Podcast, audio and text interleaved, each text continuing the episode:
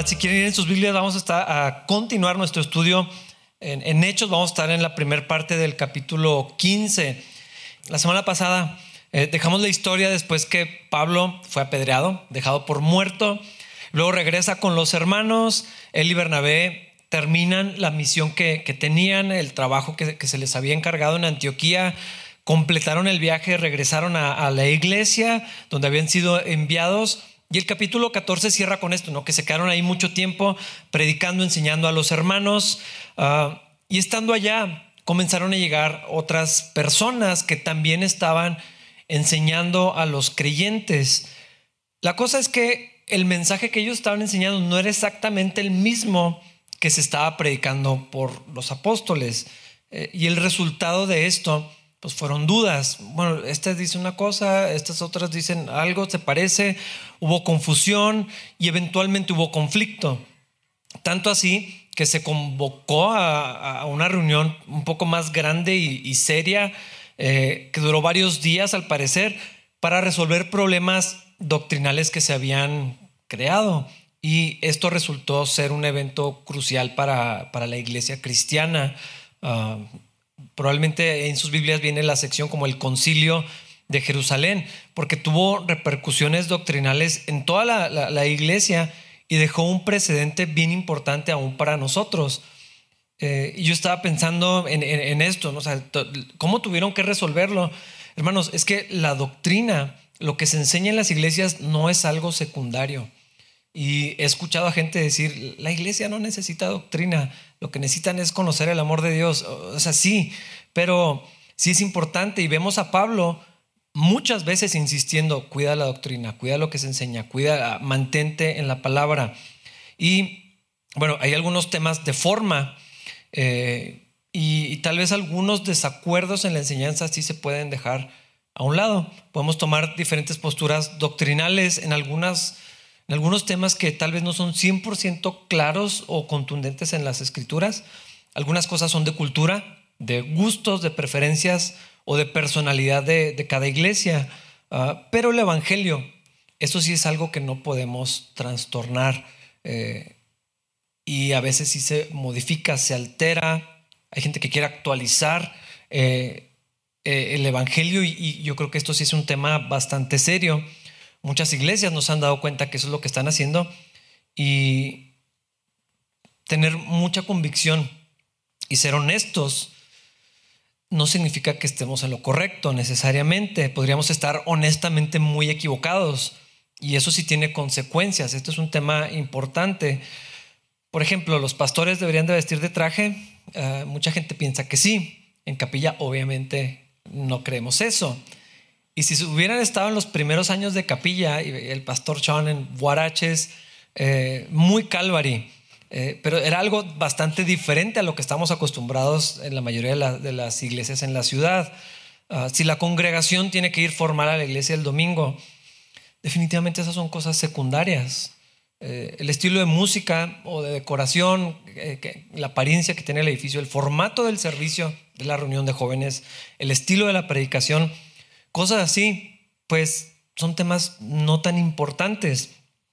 Hay otros un poquito más serios, la posición escatológica, soteriológica, el gobierno de la iglesia, ah, cuánto duró la creación. Ah, eh, allí en Génesis, siete días literales o siete eras. Ah, son asuntos importantes y tienen consecuencias en la vida de la iglesia, pero realmente no son temas fundamentales como en ocasiones llegamos a, pensar, podemos diferir, podemos seguir coexistiendo y respetando a los hermanos que tienen una convicción distinta, pero comprender el Evangelio y enseñarlo ah, de acuerdo a la doctrina de Cristo, esto sí es algo serio.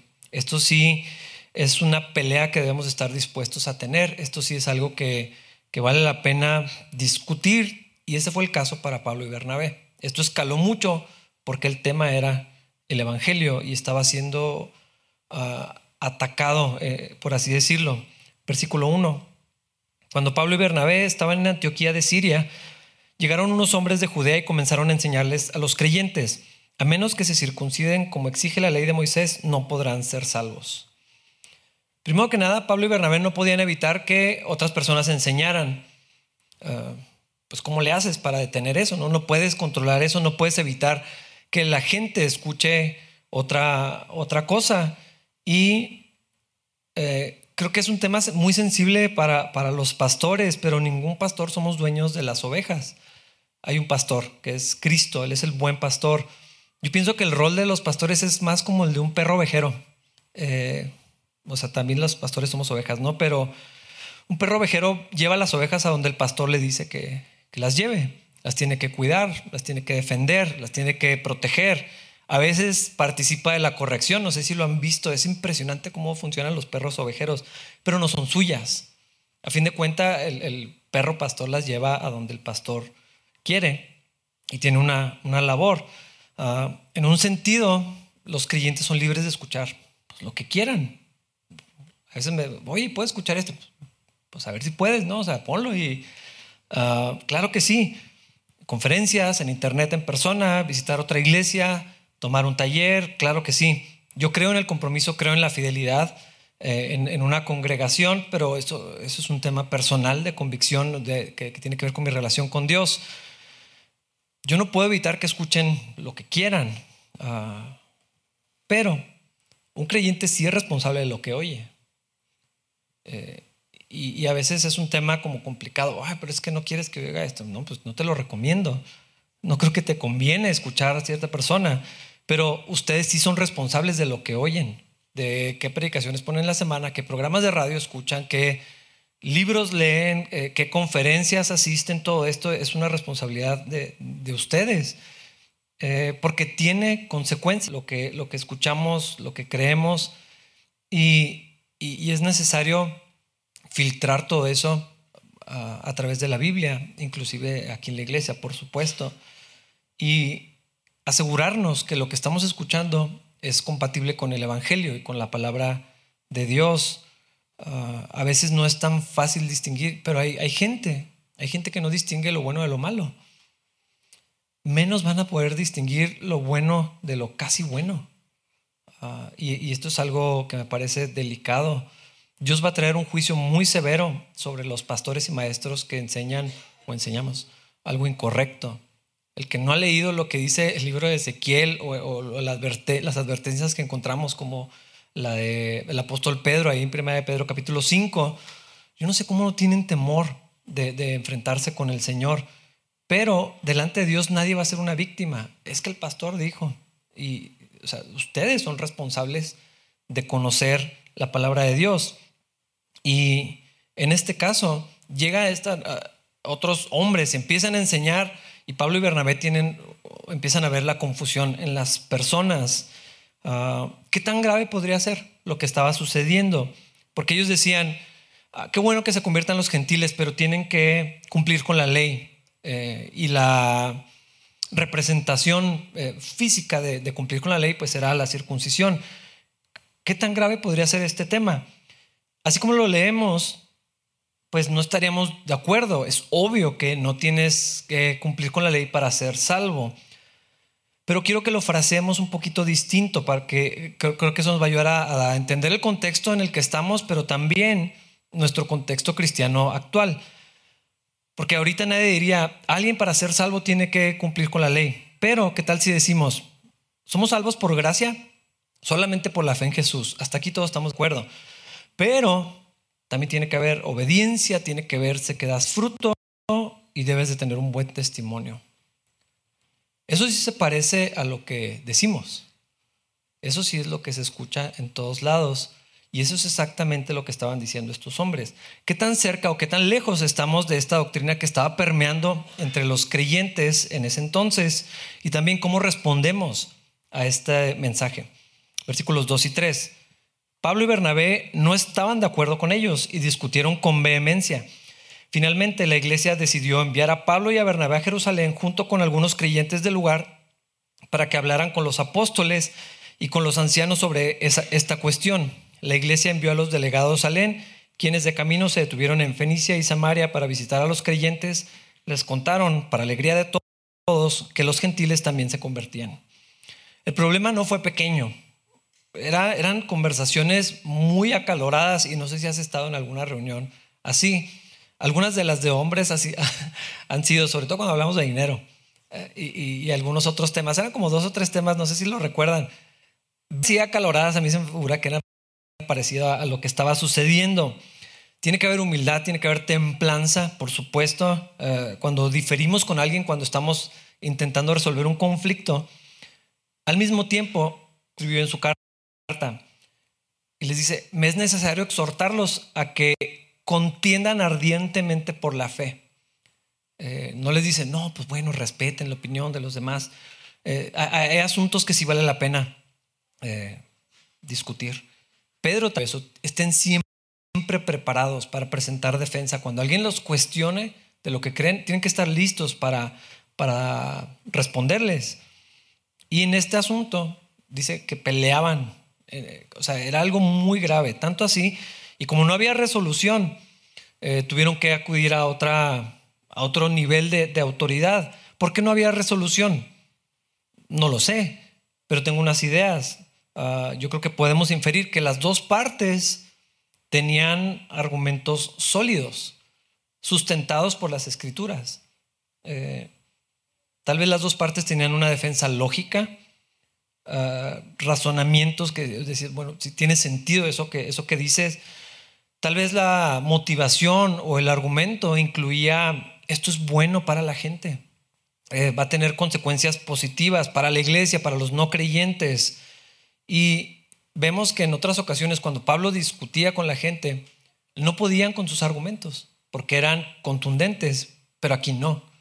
Asumimos que la otra parte también tenía su razón para, para, compartir eh, con tanta ah, fuerza y contradecir a Pablo. Y, pues bueno, yo, pienso que lo mismo sucede ah, ahorita. El tema es el mismo. Eh, la lucha por la santidad, la obediencia, el ejemplo para los cristianos, la idea de dar un buen testimonio ante los que no son creyentes, sí son buenas razones, son válidas cuando tenemos una conversación o una discusión en estas cosas. Y la gracia no elimina ninguna de estas cosas, no se opone a ellas, de hecho lo contrario, pero el orden en que aparecen estas cosas y la fuente de donde viene la obediencia, el buen testimonio y todas estas cosas, sí, sí es diferente en cada caso. Y hay una aparente tensión entre la ley y la, y la gracia. Yo creo que la solución es clara en el Evangelio. Eh, y era el problema que estaba pasando aquí. Tienen que cumplir con la ley. ¿Cómo van a conocer a Dios? ¿Cómo van a demostrar que conocen a Dios si no obedecen la ley? Aquí están los mandamientos dados por Dios mismo. Tienen que sujetarse a esto. Y Pablo dice, no, así no, así no es el Evangelio. Es otra cosa. Eh, es, es la fe solamente. Bueno, decidieron enviar a Pablo y a Bernabé, los mandan con los apóstoles, con, los líderes en la iglesia de Jerusalén, para que les pregunten, bueno, que nos ayuden a entender eh, cómo resolver este, este tema. Y eso fue lo que sucedió, versículos 4 y 5. Cuando llegaron a Jerusalén, toda la iglesia, no veo el timer, ¿me lo puedes poner, porfa? Eh, perdón.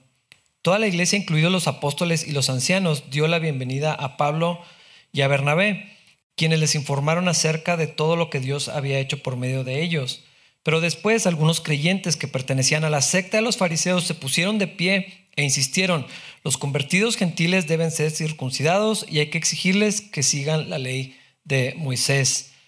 Ah, llegan a la iglesia, tuvieron una cálida recepción, todos, todos los querían, los conocían, ah, eran respetados por la congregación y ellos comienzan dando un reporte eh, de lo que Dios había hecho por medio de ellos, lo que Dios estaba haciendo, como gente en, todas partes del imperio romano donde ellos habían hecho su viaje, cuando menos, la gente estaba viniendo a Cristo y era algo que se estaba celebrando, que Dios estaba trayendo salvación a los gentiles, que Dios estaba reuniendo a las naciones eh, en su Hijo Jesucristo.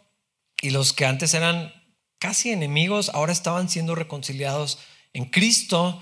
Y, ahora eran uno solo, una sola iglesia, una sola fe, un solo bautismo y, todo esto que vimos que, ha estado sucediendo, pues eh, están dando este reporte a, los líderes y a la iglesia judíos.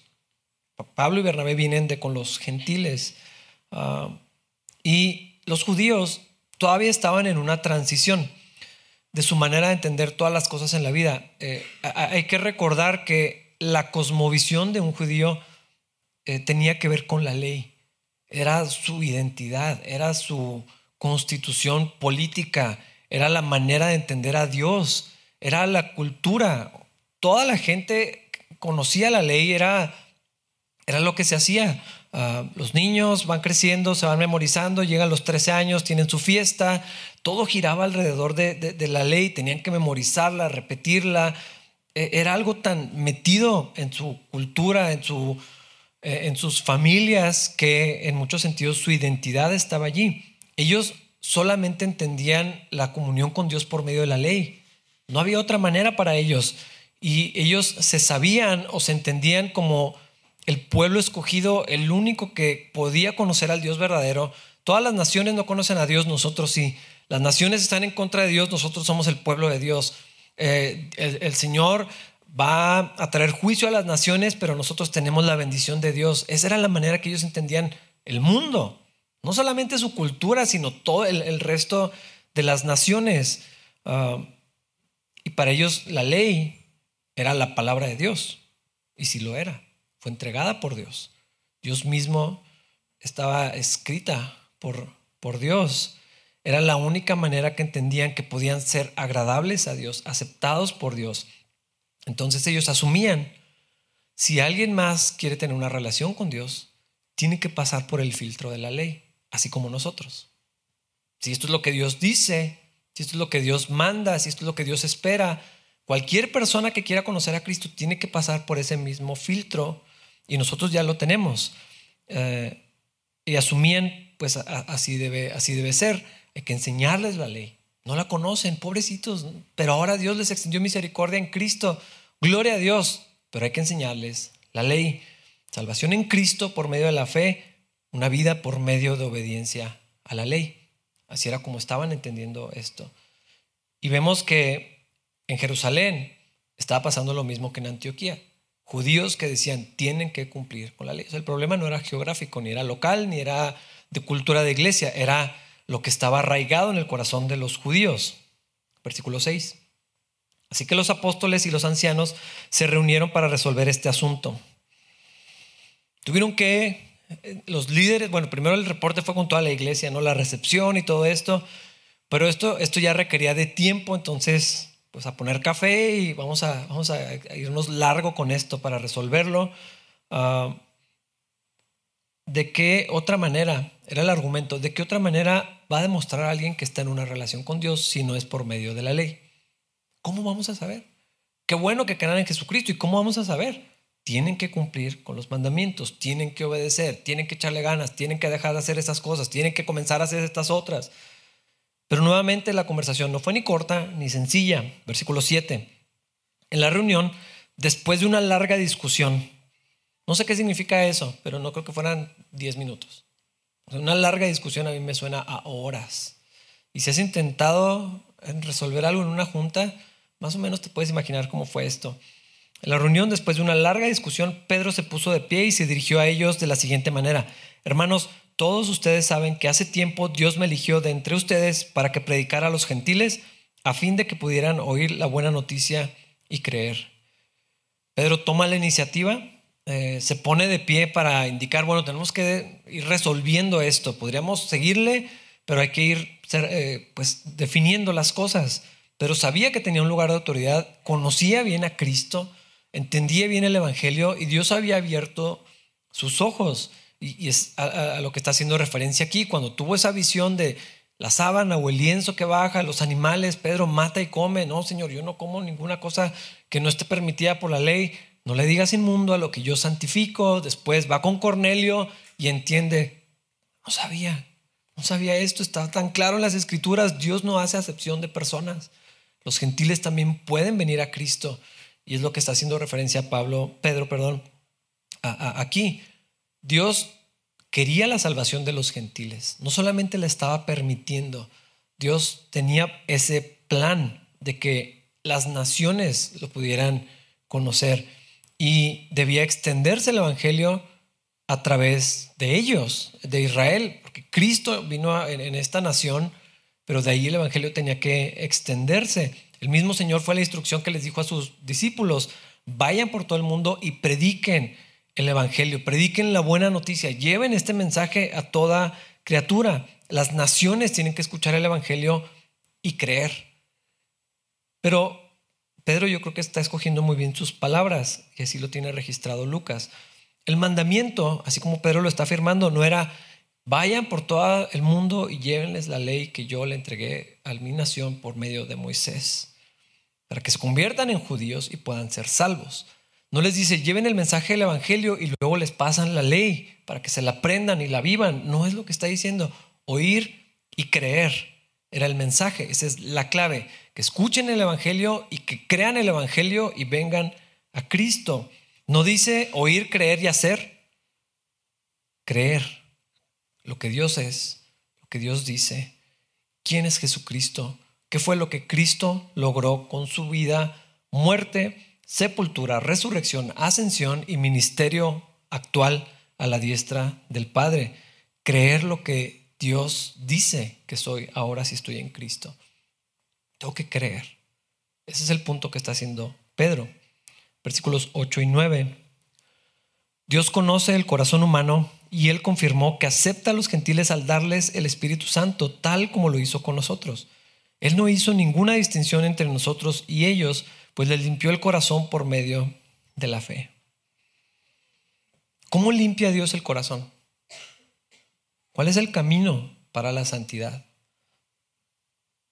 Lo que Pedro está describiendo es algo maravilloso y ya lo hemos estudiado, ya lo hemos platicado. No solamente son aceptados en la familia de Dios, porque eso podemos encontrar varias historias, Raab, Ruth, Varias veces en el Antiguo Testamento vemos gente que fue incluida. Había un espacio para los extranjeros, para los que no eran del pueblo de Dios, de ser incluidos y contados como el pueblo de Dios. Ah, es, es como muy bonito ver aún el linaje que lleva a Cristo pasó por personas que no eran del pueblo de Dios. Pero esto es algo mucho más que eso. No solamente es que, bueno, te damos oportunidad, así vivimos, así creemos, eh, así funciona para nosotros, sino que Ahora, a los que somos incluidos en la familia de Dios, el Espíritu de Dios está en nosotros. Esto es otra cosa muy diferente que lo que estaba sucediendo antes. No es, bueno, pues este es el librito, se lo aprenden, se lo memorizan, pónganse al corriente porque nosotros tenemos toda la vida haciéndolo. Ustedes tienen que apurarse. Es Dios les da el Espíritu Santo. ¿Cómo limpia Dios el corazón? Uno tenía la ley de Dios, la palabra de Dios, y otros no sabían nada de Dios. Para algunos eran cosas nuevas. Tal vez habían oído los chismes de Israel, porque se sabía, había cierta fama de lo que había pasado, ¿no? En las naciones tenían por mucho tiempo temor de Israel por, por las, las ah, maravillas que Dios había hecho en ellos y a través de ellos. La fama de Cristo se había extendido y algunos sabían de lo que estaba sucediendo, pero eh, en un sentido más estricto o de manera general, unos conocían a Dios, otros no. Unos tenían la ley de Dios, otros no sabían nada de la ley de Dios. Eran naciones paganas. Tenían 300 mil dioses. Eh, eh, cumplían con rituales, hacían otras cosas, buscaban la bendición de sus dioses de otra manera, prácticas, la cultura era totalmente otra. ¿Cómo acepta Dios tanto a unos como a otros para limpiar sus corazones y darles uno nuevo? ¿Cómo lo hace? Por medio de la fe, no por medio de la ley. Cristo es el camino a la santidad y no al revés. La santidad no es el camino a Cristo. Y creo que sí lo hemos llegado a creer. Tienes que ser santo para que Dios te acepte. Pero en Cristo las cosas son distintas. El camino hacia Jesús no es una vida limpia ni santa de obediencia y de reglas, de mandamientos y de fórmulas, solamente por medio de la fe. Así como estamos. Y luego ya Dios hace una transformación maravillosa, solamente por medio de la fe, por la gracia de Dios. Esto es lo que enseña la, la escritura. En la carta de Pablo a los Efesios, capítulo 2, versículos 8 al 10, probablemente muchos se lo saben de memoria. Dios los salvó por su gracia cuando creyeron. Nada más. No nos salvó por haber hecho nada. Y la prueba está un ladrón ahí en la cruz. No podía ni respirar. ¿Qué otra cosa iba a poder hacer para agradar a Dios? Creer. Eso es suficiente. Ustedes no tienen ningún mérito en eso. Es un regalo de Dios. La gente que cumple años piensa que se merece regalos, pero en realidad no. un regalo es algo que no te mereces. Felicidades por vivir otro año, pero pues no te lo mereces. Si te damos algo es porque te amamos. Un regalo es algo que no te mereces. Y es lo que está diciendo aquí. Eh, ustedes no tienen ningún mérito en eso. Es un regalo de Dios. La salvación no es un premio por las cosas buenas que hayamos hecho. La Biblia es tan clara. Y de alguna manera decimos, es que yo fui obediente. Es que yo me puse a orar. Es que yo estuve, me guardé para Dios. Por eso Dios me... No es un premio por las cosas buenas que hayamos hecho. Así que ninguno de nosotros puede jactarse de ser salvo. No tenemos ninguna pieza de crédito que podamos tomar, es lo que dice. Pues somos la obra maestra de Dios. Él nos creó de nuevo en Cristo Jesús a fin de que hagamos las cosas buenas que preparó para nosotros tiempo atrás.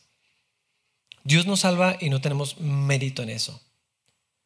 Esto sí hace muy diferente al cristianismo de las religiones, porque las religiones es, tienes que hacer cosas para ganarte un lugar. Eh, hay frases que, en la cultura popular que, hablan de esto, ¿no? Y cuando alguien hace un favor muy grande por nosotros, ay, ya te ganaste el cielo, eh, te vas a ir al cielo por esto que hiciste. De alguna manera está impregnado, está permeado en nosotros que nos ganamos de alguna forma el favor de Dios. Eh, y la Biblia dice que no. Eh, tal vez aquí alguien puede decir, bueno, si somos salvos por gracia, pero aquí dice que tenemos que obedecer. Eh, que Dios nos hizo nuevos para hacer buenas obras. Pero mira lo que Pedro dice en la asamblea, de regreso a Hechos 15, versículo 10. Entonces, ¿por qué ahora desafían a Dios al poner cargas sobre los creyentes gentiles con un yugo que ni nosotros ni nuestros antepasados pudimos llevar? ¿Cuál es el objetivo, hermanos, de ser salvos por fe, por la gracia de Dios, si de todas maneras vamos a regresar a la ley? ¿Para qué entonces Cristo? Se supone que Jesús nos hizo libres de la ley, que no el plan de Dios era unirnos a Él, tener una relación nueva con Dios, con un nuevo pacto bastante distinto al anterior. O entonces Jesús establece un nuevo pacto en su sangre, está ratificado en su resurrección, pero que nos lleva de regreso al pacto anterior, como que no tiene mucho sentido. ¿Para qué hacer un nuevo pacto que necesita del anterior? o que nos regresa al anterior. Y Pedro les recuerda y les, les, dice, el antiguo pacto era un yugo, era una carga. No sé si has visto la imagen de un, de un yugo, es algo bastante pesado. Y les dice, hermanos, ni ustedes, ni nosotros, ni nuestros antepasados pudieron llevar este yugo. ¿Por qué queremos regresar a esto? Eh, ahora, a lo mejor ustedes dicen, ah, nosotros no estamos bajo la ley, eso me queda bastante claro. Los cristianos no vivimos bajo la ley que está en el Antiguo Testamento. Bueno, algunos. No sé si se han dado cuenta, pero el mundo, pero yo estoy hablando de Chihuahua, hay gente que está regresando a judaizar. Gente de entre nosotros que conoció el Evangelio, está regresando literal a guardar el Shabbat y hacer un montón de todos los rituales y, eh, o sea, literal, hay una carta dedicada nada más a eso, la, carta a los Gálatas. Ah, algunos sí regresan a la ley, y, pero podríamos decir la mayoría, no, ya no estamos bajo la ley. Ah, pero ¿qué tal la ley de los cristianos? La ley del, Nuevo Testamento, ah, las reglas, las fórmulas, los roles que encontramos en el Nuevo Testamento. Bastante hay. Pensar en las cosas correctas, obedecer ciertos mandamientos, disciplinas espirituales, roles de esposo y de esposa, sujetarse a las autoridades, disciplina de la iglesia, Hermanos, la ley en el Nuevo Testamento es más difícil de cumplir. Porque vean la transición que hace el Señor ahí en el Sermón del Monte. Antes era si matabas a alguien eras culpable ante la ley. Ahora es si tienes en tu corazón la intención y si ofendes a alguien y lo insultas, eso viene en el fondo de la misma raíz que lleva a alguien a asesinar. Entonces eres culpable de, homicidio. Es una ley más pesada de cumplir. Ya no nada más debo cuidar mis ojos, sino también mi corazón. ya no es lo que fui y hice, sino lo que pensé. Amar como Dios ama. Perdonar como Dios perdona. Amar a mi esposa como Cristo a la iglesia. ¿Cómo nos echamos esa? como Cristo a la iglesia, así debes de amar como esposo a, a tu esposa. La medida es Cristo. Debo ser como Él. Es otra ley, una nueva ley que usamos para intentar lo mismo que los judíos hacia los gentiles, pero nosotros lo hacemos entre cristianos, unos cristianos a otros cristianos. Pero es la misma problemática. ¿Por qué la insistencia de regresar a procurar obtener justicia, aprobación de Dios, identidad y justificación ante Dios por medio de mandamientos? Quiero que lo piensen. Entonces, ¿para qué vino el Señor Jesucristo? ¿Dónde vamos a encontrar la vida verdadera? A lo mejor alguien dice, no, no, pero la vida ya la tenemos en Cristo. pero ahora, como estamos en Cristo, ahora hay que echarle ganas, ¿verdad? Debemos esforzarnos. Esta vida cristiana que es difícil, porque así somos, y somos pecadores, y somos débiles, y nunca seremos como Jesús. El estándar es Cristo, pero jamás lo voy a alcanzar. Ah, poco a poquito, porque es un proceso, y hay tropezones, y hay que matar a la carne, el viejo hombre, la naturaleza pecaminosa, y todos los días mejorar un poquito. Esa es la nueva ley. Esforzarse todos los días. Tomar la cruz y ah, una vida pesada. Estoy en Cristo, gracias a Dios. Y cristianos que viven una vida bien miserable, bien triste. No los ves con vida. Hay creyentes que dicen, pues yo soy cristiano y yo no quiero eso. No, no veo plenitud en, en, ellos, veo cargados. Mucha gente, toda mi vida, desde sobre todo cuando empecé a tener estas conversaciones, pero de adolescente era el, tema, cuando la gente me identificaba como cristiano. Ah, eres cristiano, sí. Ah, no puedes hacer tal cosa. Ah, es que ustedes no los dejan no sé qué. Ah, o sea, toda mi vida ha sido eso. Ah, pero miren lo que dice Pablo. Hay gente que ubica la carta de Gálatas antes del concilio, hay gente que lo ubica como el producto, o sea, esto es lo que se escribió y por lo tanto la carta salió. Hay gente que la pone después. A mí no me importa mucho y no sé. Pero miren lo que dice Pablo, Gálatas 3, versículos 1 al 5. Ay, Gálatas tontos.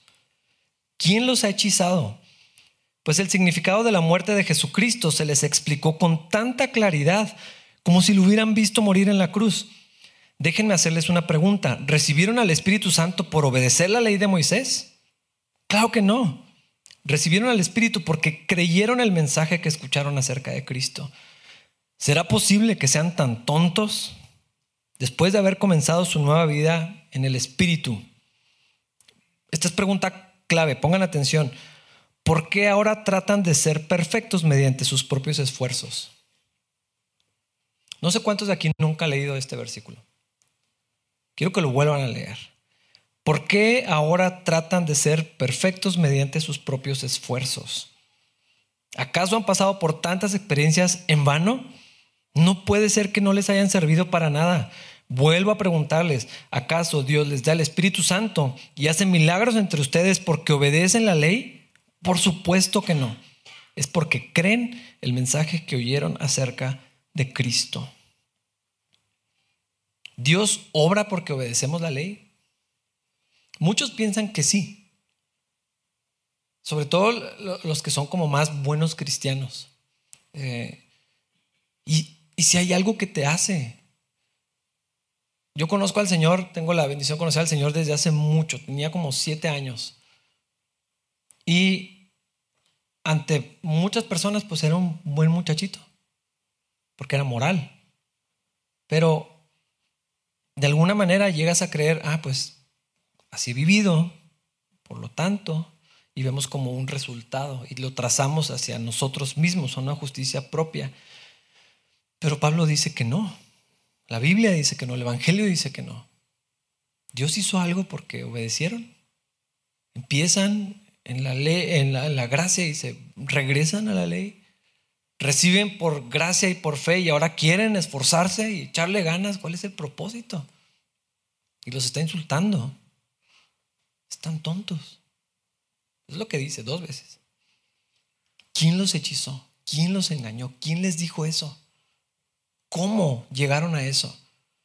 Y habla mucho más en, la carta. Dice, ¿cómo quisiera que esos se mutilaran, esos que les están trastornando, esos que les están engañando, esa falsa doctrina? ¿Quién nos engañó? Lo que dice el Evangelio es, creemos el mensaje de Cristo y es por medio de la fe que tenemos vida y es por medio de la fe que andamos en la vida cristiana. No es por medio de esfuerzos para ser perfectos ni perfeccionados. Dice un amigo, eso es pulir la carne. Eso es mejorar la carne. Y qué bueno, o sea, mejor carne buena que mala. Ah, pero es carne mejorada, bonita, decente, moral. Pero es carne. Y entonces, ¿para qué Cristo? Es la pregunta. Sigue siendo la misma. ¿Por qué tratan de ser perfectos mediante sus propios esfuerzos? Es una pregunta que los cristianos tenemos que hacernos. Porque es exactamente el mismo tema que estaba pasando con los Gálatas y en este concilio y toda esta situación. ¿Por qué seguimos intentando mejorar?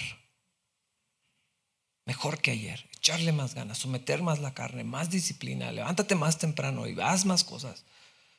¿Por qué tratamos de ser perfectos mediante nuestros propios esfuerzos? ¿Dónde queda Cristo? Versículo 11, de regreso a Hechos 15. Nosotros creemos que todos somos salvos de la misma manera, por la gracia no merecida que proviene del Señor Jesús. Este es solamente el punto, este es justamente lo que quiere decir. La salvación se recibe solamente por fe, por la gracia de Dios. Esto yo creo que la mayoría estamos de acuerdo, pero también la gracia que necesitamos todos los días se recibe por fe. Todas las mañanas, a toda hora. ¿Enfrentamos tentaciones todos los días? ¿Problemas? Situaciones, cosas que de pronto se salen de control, cosas difíciles, cosas que sacuden nuestra paz, que nos empujan a las cosas, a responder en la carne, a hacer otra cosa o a jactarnos de la moralidad. ¿Quién de aquí no necesita gracia todos los días? Hermanos, esa misma gracia se recibe de, de la manera que al principio, solamente por fe. No empezamos por gracia para luego, ahora sí, una vida de echarle ganas. Cualquiera se cansa y se desanima y, no puede. Ese es el punto de que viniera Cristo. ¿Cómo encuentro lo que yo necesito para una vida abundante? Vamos a hacer tantito un lado, no se puede, pero a no pensar en la vida eterna, vamos a pensar en la vida aquí. Ah, lo que Cristo dijo que Él nos venía a dar era vida en abundancia. Yo no sé cuántos de aquí pueden decir, mi vida es abundante. Mi vida es plena. Independientemente de las circunstancias financieras, familiares, sociales, lo que sea. Laborales. Yo no sé cuántos de aquí pueden decir, de verdad, mi vida es muy plena. Y que se brota la vida de ellos. Porque eso es lo que dijo el Señor que iba a pasar. De su interior van a saltar como ríos de agua viva. Y hay muchos cristianos que no conocen esto, que están llevando el peso que está diciendo Pedro, el yugo de la ley.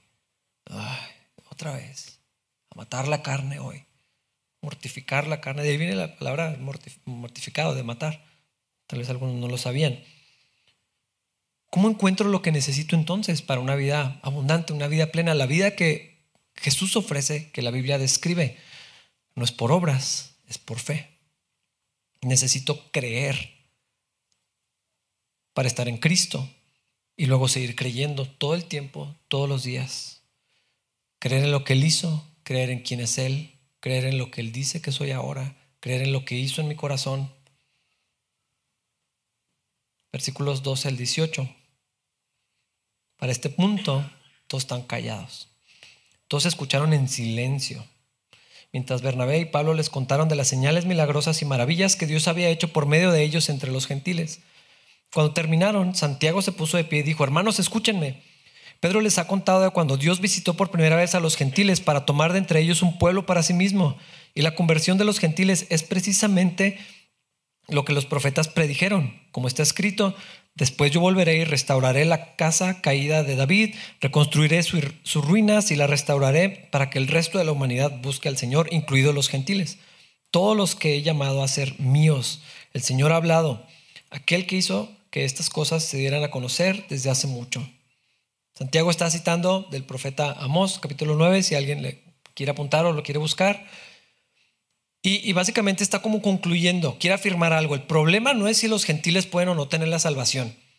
Eso no era la problemática mayor, pero quería dejarlo claro, ¿verdad? Los, gentiles pueden ser salvos, sí, era el plan de Dios, era lo que Dios quería. Él no solamente los acepta, sino que los busca.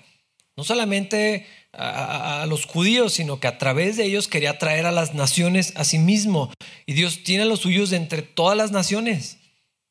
Así dice la imagen que describe el apóstol Juan en Apocalipsis, de toda lengua, de toda tribu, de toda nación, de todas partes, de todos los tiempos también. Ah, el Señor tiene a los suyos.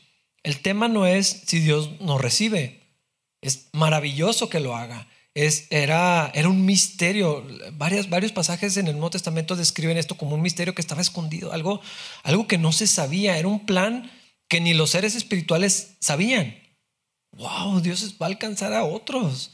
Eh, a pesar de que estaban las, las, piezas allí, era algo increíble lo que Dios nos aceptara a nosotros los que no, no somos del pueblo de Dios. No éramos. Si los acepta, así como a los judíos. Entonces debemos pedirles que sean como judíos, Debemos agregar ley, mandamientos, ordenanzas, fórmulas, roles, gracia a, la gracia de Dios. Y Santiago concluye, versículo 19.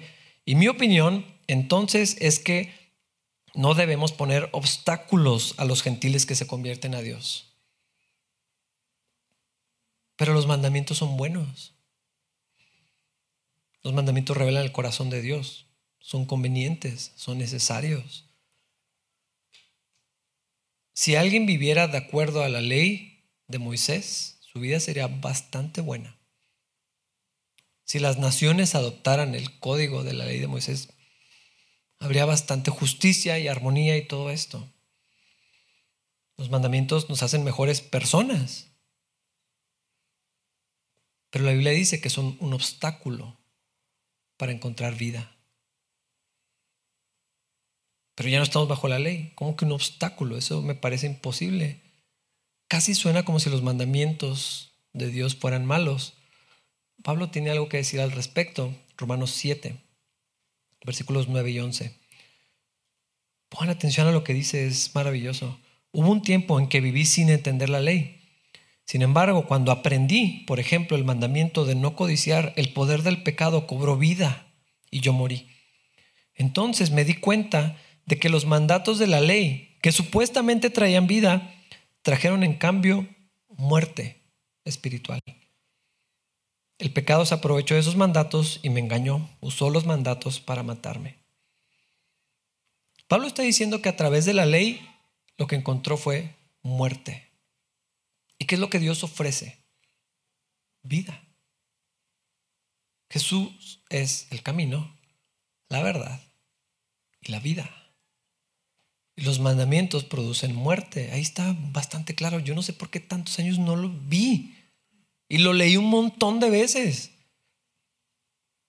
La ley tiene el propósito de llevarnos a Cristo. Gálatas lo explica como un tutor, un maestro temporal, un maestro sustituto, tal vez. Revela nuestra insuficiencia, nuestra incapacidad de agradar a Dios y de encontrar justificación delante de Él. ¿Quieres cumplir con toda la ley? A ver cómo le haces. No puedes. Inténtalo. La mayoría de nosotros sabemos, o sea, ya es un hecho probado que no, puedo con esto. Es más, no toda la ley, los diez mandamientos. Quiero que los cumplas por una semana. No creo que puedas. Lo dudo muchísimo. La ley nos lleva a la muerte, pero ahí podemos encontrar vida. Como no podíamos cumplir con la ley, el único resultado era la muerte. No podemos, pero ahora en Cristo somos libres de la ley. Romanos 7, versículos 4 y 6, lo puse en ese orden porque Pablo da la explicación después de lo que dice. Por lo tanto, mis amados hermanos, la cuestión es la siguiente. Ustedes murieron al poder de la ley cuando murieron con Cristo. Y ahora están unidos a aquel que fue levantado de los muertos. Como resultado, podemos producir una cosecha de buenas acciones para Dios.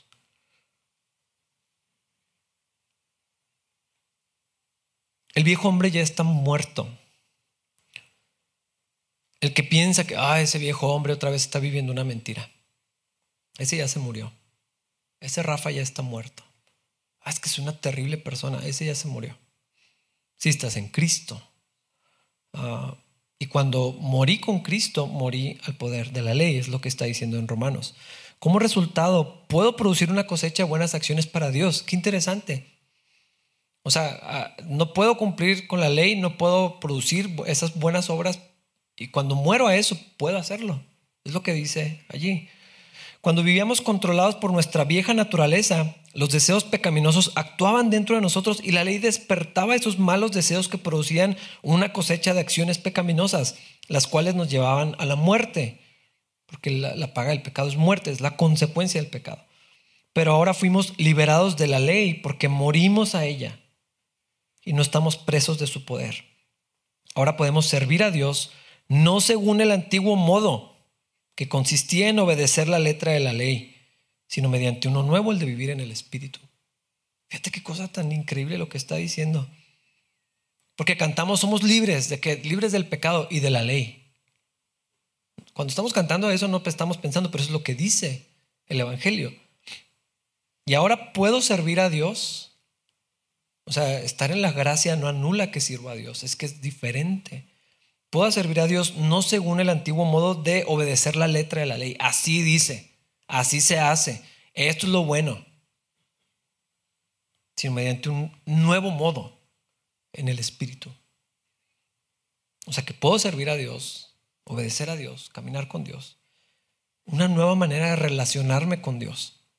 Este es el nuevo pacto que trajo Jesucristo, que fue sellado en su sangre. Una relación con Dios por medio de la fe para vivir en el Espíritu. Entonces, mis, queridos hermanos, Galatas 5.1, por lo tanto, Cristo en verdad nos ha liberado, ahora asegúrense de permanecer libres y no se esclavicen de nuevo a la ley. No regresen a eso. Si quieren vivir de acuerdo a la ley, bueno, tienen que cumplirla toda. Es lo que Pablo le escribe a los Galatas. ¿Quieres cumplirla? ¿Quieres dejar a Cristo para irte a la ley? Bueno, cúmplela toda, completita. Si quieren vivir con fórmulas, esta nueva ley, los mandamientos, la obediencia, hermanos, se van a meter en un montón de problemas. Y no solamente su vida va a ser más difícil. Eh, la Biblia describe algo peor, más grave. Galatas 5, versículos 2 y 4. Presten atención. Yo, Pablo, les digo lo siguiente. Si dependen de la circuncisión para hacerse justos ante Dios, entonces Cristo no les servirá de nada. Lo repito, si pretenden lograr el favor de Dios mediante la circuncisión o mediante los mandamientos, entonces están obligados a obedecer cada una de las ordenanzas de la ley de Moisés. No puedes escoger nomás uno. Si quieres unos mandamientos, tienes que cumplirlos todos. Pues si ustedes pretenden hacerse justos ante Dios por cumplir la ley, han quedado separados de Cristo. Han caído de la gracia de Dios. Hermanos, esto no es cualquier cosa. Esto es algo muy grave. No solamente es que tu vida va a ser difícil porque no puedes cumplir con la ley. Es que te separas de Cristo. Te alejas de la gracia de Dios voluntariamente. Por eso era tan grave para Pablo decir, hermanos, no, así no es. No regresen a eso. Pero en cambio, si vivimos por el Espíritu en una relación con Dios, eso es otra cosa. Entonces el pastor dijo que no hay que obedecer a Dios. Entonces significa que los mandamientos no son nada y que puedo pecar. Significa que podemos seguir pecando porque la gracia de Dios nos ha librado de la ley. Este es el temor de muchos. Es que si no lo hacemos la gente se va a deschongar, la gente va a hacer locura. ¿Podemos hacer esto? Obvio no. Es obvio que no. Pablo dice, claro que no. Yo digo obvio no. Es al contrario. Porque hemos, hemos sido llamados a vivir en libertad. Y lo que la misma Biblia dice es, ahora obedecemos de todo corazón la enseñanza que hemos recibido porque somos libres de la esclavitud del pecado y de la ley y ahora somos esclavos de la justicia. Pero no usamos esa libertad para satisfacer los deseos de la carne. O sea, es obvio que si estoy en Cristo y en la libertad y no estoy obligado a obedecer, no significa que voy a ir a hacer lo que ofende a Dios. Es casi necio preguntar eso. Pero eso es lo que parece. No es lo que enseña la Biblia y obviamente no es lo que estoy diciendo. Tenemos un nuevo corazón, una nueva vida, una unión con Cristo, nuevos deseos. La carne todavía quiere algunas cosas, pero la persona que soy ahora en Cristo quiere servir a Dios, quiere caminar con Dios, quiere agradar a Dios. Claro que quiero. Y si estás en Cristo, tú también. Esa otra cosa que sientes es la carne. Ah, tenemos la ley de Dios escrita en nuestros corazones. ¿Cómo me gusta leer esto en, las profecías? Les voy a dar un nuevo corazón. O sea, mi ley, en vez de que la tengan en una tabla de piedra, va a estar escrita dentro de ustedes. En vez de que la tengan que memorizar y, cumplir y contar cuáles sí, cuáles no, va a estar adentro de ustedes. La ley de Dios guardada en nuestros corazones. El Espíritu de Dios morando dentro de nosotros. Pero es una vida, hermanos, que se vive de acuerdo a la fe y no por esfuerzo humano.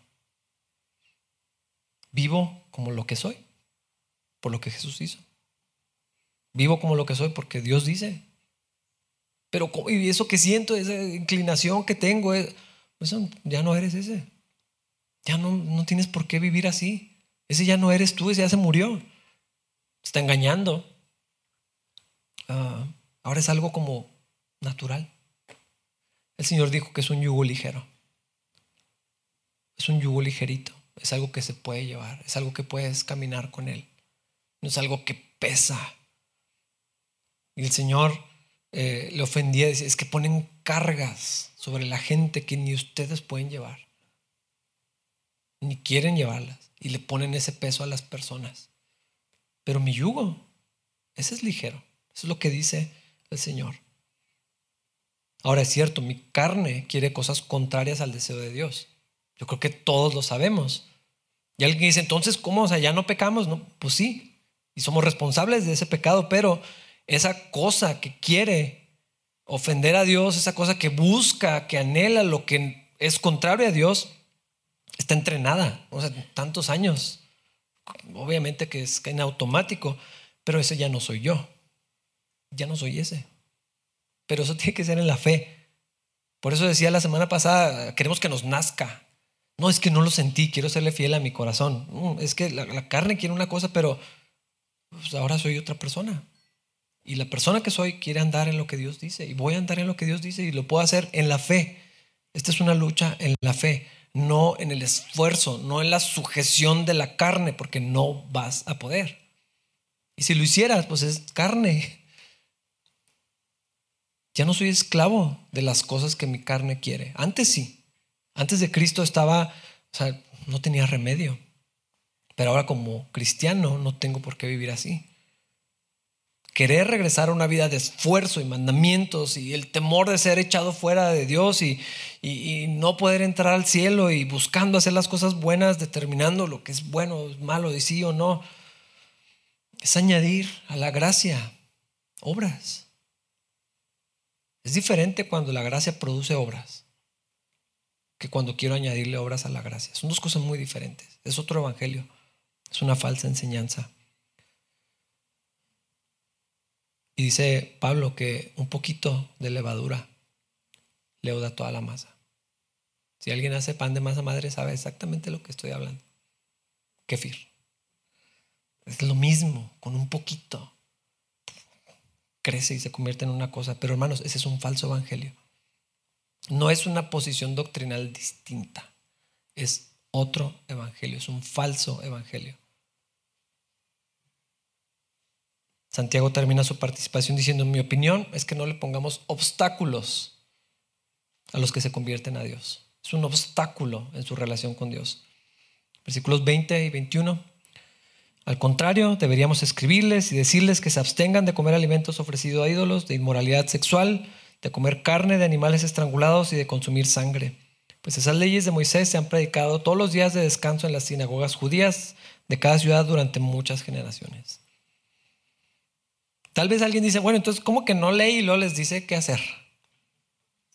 Bueno, lo que realmente está pasando, eh, la respuesta que envían a los gentiles es, anden en la santidad que recibieron de Cristo. Toda la carta, la primera carta a los Corintios, ah, Ya lo he mencionado muchas veces, pero para mí fue, no sé, fue muy emocionante ver la carta a los Corintios porque no parecían cristianos. Se juntaban a comer y se ponían a tomar y terminaban borrachos. Se juntaban a comer y estaban en grupitos, no porque estuviera mal estar sentados con alguien de tu preferencia, sino porque se, había como divisiones y, críticas y como así mala onda entre ellos. Y yo soy de Apolos y yo soy de quién sabe quién.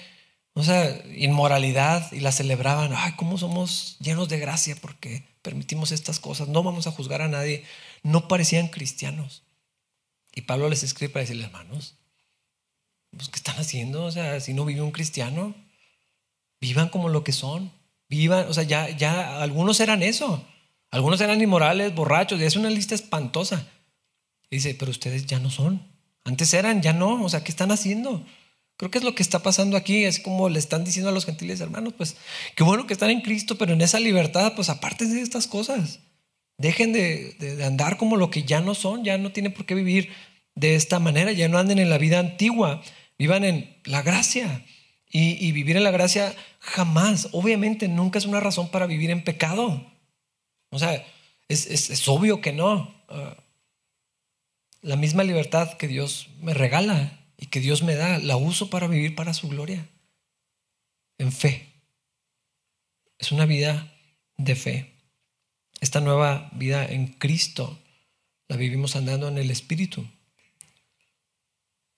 En una relación cercana con Dios, en confianza en Dios, en lo que Él dice. Lo que son ahora logrado por medio de Cristo Jesús es suficiente para esperar y recibir justicia. Ya tenemos la justicia del Señor. Y voy a terminar citando lo que dice Gálatas 5, versículos 5 y 6. Dice, sin embargo, miren lo que dice, los que vivimos por el Espíritu, esperamos con anhelo recibir por la fe la justicia que Dios nos ha prometido. Pues una vez que depositamos nuestra fe en Cristo Jesús, de nada sirve o no estar circuncidado. Lo importante es la fe que se expresa por medio del amor. Una vez que estamos en Cristo, los mandamientos sí son algo secundario. Camino por fe en lo que soy, en lo que Dios dice. No ponemos obstáculos, ni tropiezos, ni cargas a las personas. Y hermanos, esa sí es una vida plena. Sí es una cosa muy, muy diferente. Y anhelo que ustedes puedan disfrutar de eso para la gloria de Dios. Vamos a ponernos de pie y orar. Señor, gracias por tu palabra.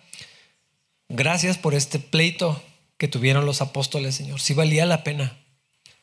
Porque esto es lo que tú enseñas, esto es lo que tú quieres, esto es lo que tú enviaste a tu Hijo para que lograra por nosotros, Señor. Para que nosotros solamente lo recibamos por fe y vivamos en eso por fe. Gracias por Cristo, Señor. Gracias por la libertad que tenemos. Gracias por la justicia que nos otorgas. Nomás la recibimos por medio de la fe. Dios, eso nos motiva a amarte más, a agradecerte, a obedecerte, a caminar contigo, Señor, a permanecer cerca de ti.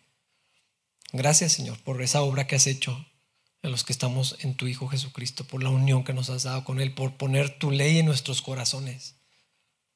Es una cosa muy diferente, Señor. Es una vida plena, realmente.